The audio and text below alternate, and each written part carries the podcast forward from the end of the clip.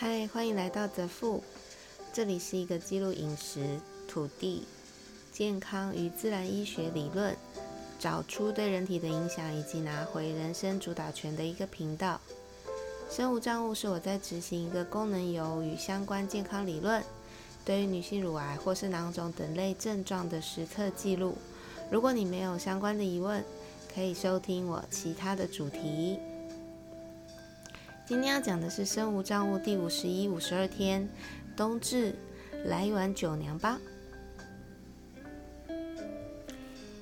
今天是冬至，照惯例要来吃一碗汤圆。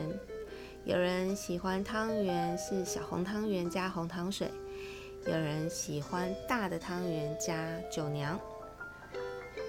我就是喜欢酒娘的那一个。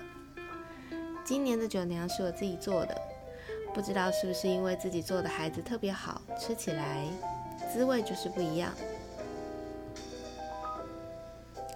因为想要越活越年轻，所以特意把汤圆换成了用火烤熟的芭蕉，然后希望自己的明年是事事如意，还加了一颗软柿子进去，增添颜色。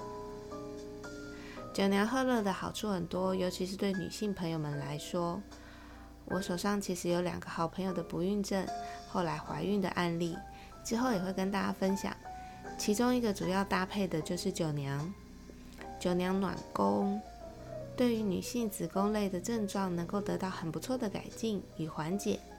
不用多，每天为自己煮一小碗，暖暖的喝下去。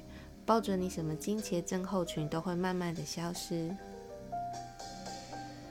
既然今天是冬至，我就用紫米酒娘、小米酒娘，还有青稞粉、一颗柿子跟四片烤芭蕉，为自己送别这个年份，庆祝自己走向下一个年份。酒娘的照片我也会放上 Twitter，大家可以上去参考，请搜寻。at choose your food c h o o s e u r f o o d。今天的晚餐吃麻油姜炒雪英子，然后蒜蒸菊苣，一碗卤味呃一碗卤味面，面条是来自昨天去市集认识的那个好吃日晒手工面条的可可面。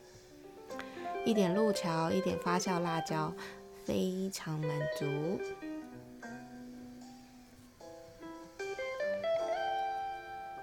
第五十二天，今天呢遇到了我这条路上的新伙伴。有时候人生就是这样，跟你合拍的人呢，莫名的就会这样子熟了起来。然后聊完，发现人生志向一样，更为开心。拿了这趟去南部的面包跟他分享，也跟聚落合作的面包店老板娘分享。志同道合的人相聚，时间就是过得特别快。不知道我们明年会执行出什么样的计划，还蛮期待的呢。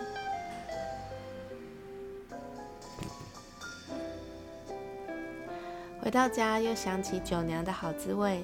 这一次把一个人的分量跟做法都写了下来，有兴趣的朋友也可以参考做做看。